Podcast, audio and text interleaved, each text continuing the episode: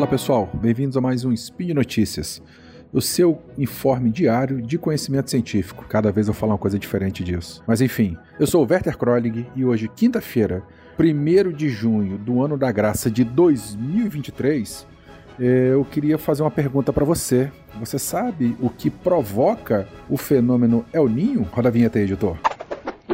Speed Notícias.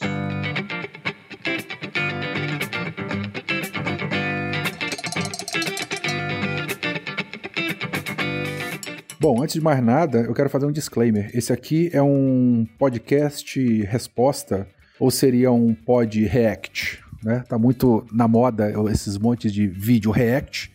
E, enfim, é, por que, que eu tô falando isso? Eu tava ouvindo essa semana o episódio 155 do O Podnext, excelente podcast de, de cultura americana, cultura geral, relações internacionais, enfim, do Gustavo Rebelo e do JP Miguel, o, J, é, o João Paulo, né? Aquele mesmo do Nerdcast. E na parte de meio ambiente dessa semana, eles estavam comentando que é, a NOAA, o National Oceanic and Atmospherical Administration, a Administração Nacional de Oceanos e Atmosfera americano, eles detectaram o início de um novo ciclo de El Ninho, agora para o ano de 2023, né? Nesse, é, parece que está começando a ter essa anomalia né, de, de elevação do, da temperatura das águas superficiais do Pacífico, o que caracteriza aí o início de uma estação do El Niño. Eles comentaram muito bem as consequências do El Ninho, né? O, o, o, aumento da temperatura da marinha, aumento da acidificação dos oceanos, mudança nos padrões globais de de, de temperatura, de correntes de vento, enfim. E realmente é um fenômeno de larga escala, ele, tem, ele é capaz de mudar o clima é, ou o tempo, enfim, é, de, de praticamente toda a biosfera, ou de grande parte da nossa biosfera. Mas aí que entra o meu react, eles não explicaram o porquê que o El Ninho acontece. Hum, daí que vem aqui o tio falar com vocês né? Vocês sabem por que que... Já tiveram essa curiosidade? Por que que ele acontece? Então vamos lá, deixa eu contar uma historinha para vocês. Normalmente, né, quando nós não temos El Ninho, as águas superficiais na costa do Chile, elas são muito, muito, muito frias, porque lá ocorre um fenômeno oceanográfico muito interessante que se chama ressurgência costeira. O que, que, é isso? Águas muito frias e muito férteis, né, com muitos nutrientes dissolvidos, elas, é, águas que de, de 3 mil, 4 metros de profundidade, elas afloram né, na costa do Chile. Então essa água aqui lá embaixo tem muito nutriente, mas não tem muita luz. Né? Então a gente não vai ter produtividade primária lá embaixo. E quando essa água chega à superfície, obviamente que é uma água fria, então normalmente é água bastante gelada. Esse nutriente, então, é, em contato com a luz solar, ele serve de, entre muitas aspas, né, de alimento para o fitoplâncton. Então a produtividade primária né, é, nesse local, na costa chilena principalmente, ela é muito, muito, muito grande.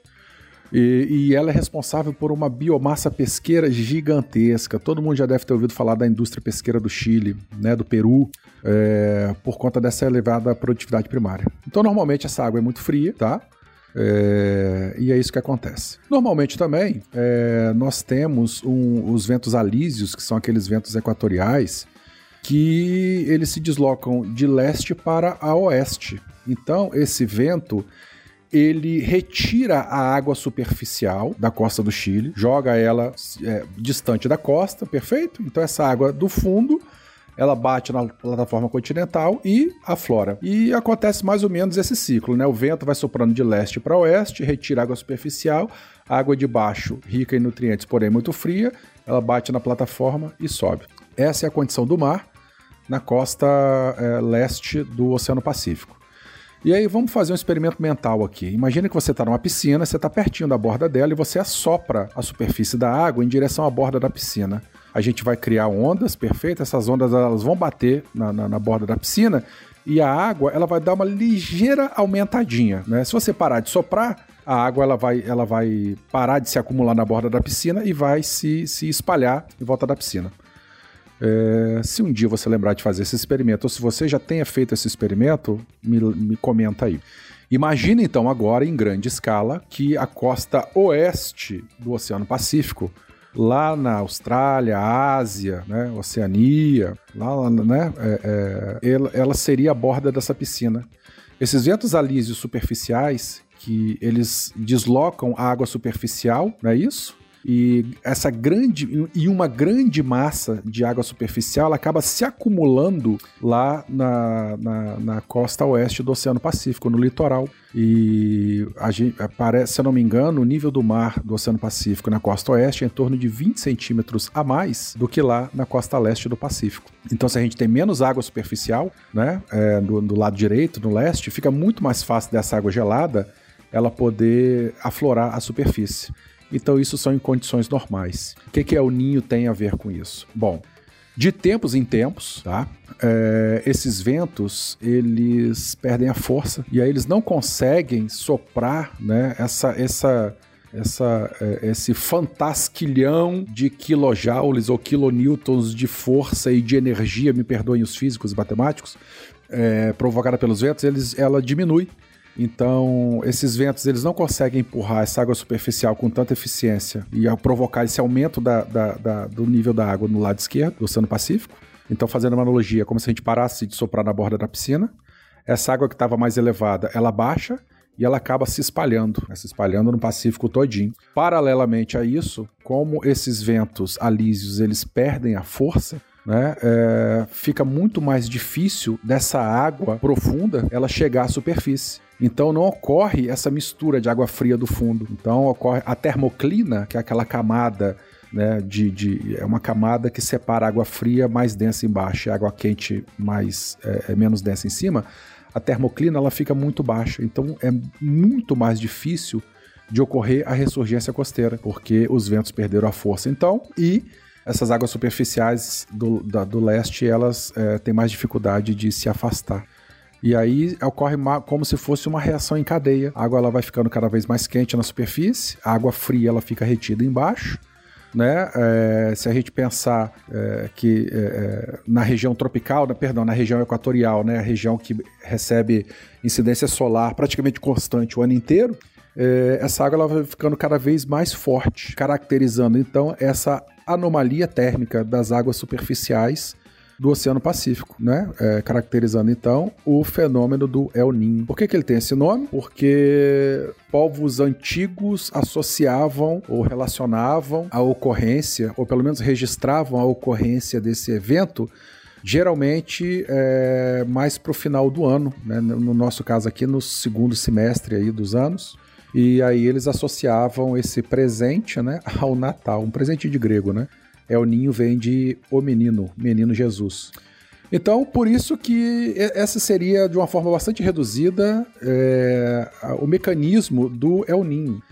E aí, então a gente percebe agora então que o gatilho, o que promove ele é o enfraquecimento dessa corrente de ar desses ventos alísios, né? Que retirariam a água superficial do leste e jogariam para o oeste.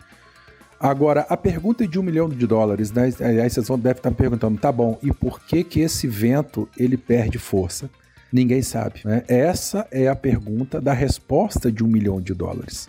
Ninguém sabe porque o, o, o evento que faz é, com que esses ventos alísios percam, é, perdão, percam, fiquem mais fracos provocando o fenômeno do El Niño, tá? E do mesmo jeito que ele vem, ele vai. De repente, eles voltam a aumentar as forças e aí começa a retirar água da superfície do lado direito, acumular água lá no lado esquerdo. A termoclina ela sobe, né? então ela fica em uma profundidade mais rasa permitindo com que essa água profunda ela volte a emergir, permitindo com que a ressurgência costeira é, é, ocorra novamente. E aí as consequências do El Niño, então, vão lá no Podnext 155, que foi lançado semana passada, e vejam quais são as consequências do El Ninho, tá bom? Se você fez isso, por favor, avisa lá o Gustavo e o JP que eu fiz esse react aqui explicando, tá bom, gente? Espero que tenham gostado da explicação. Se não entenderem, me procurem no Twitter no arroba Werther K ou no e-mail verterk@gmail.com, que eu terei o enorme satisfação em responder para você. Tá bom, gente? Um beijão enorme, bom final de semana e fiquem em paz, como diria o Gürtner do Escriba Café. Tchau.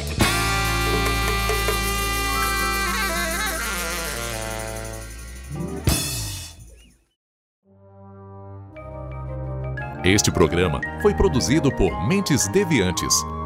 deviante.com.br.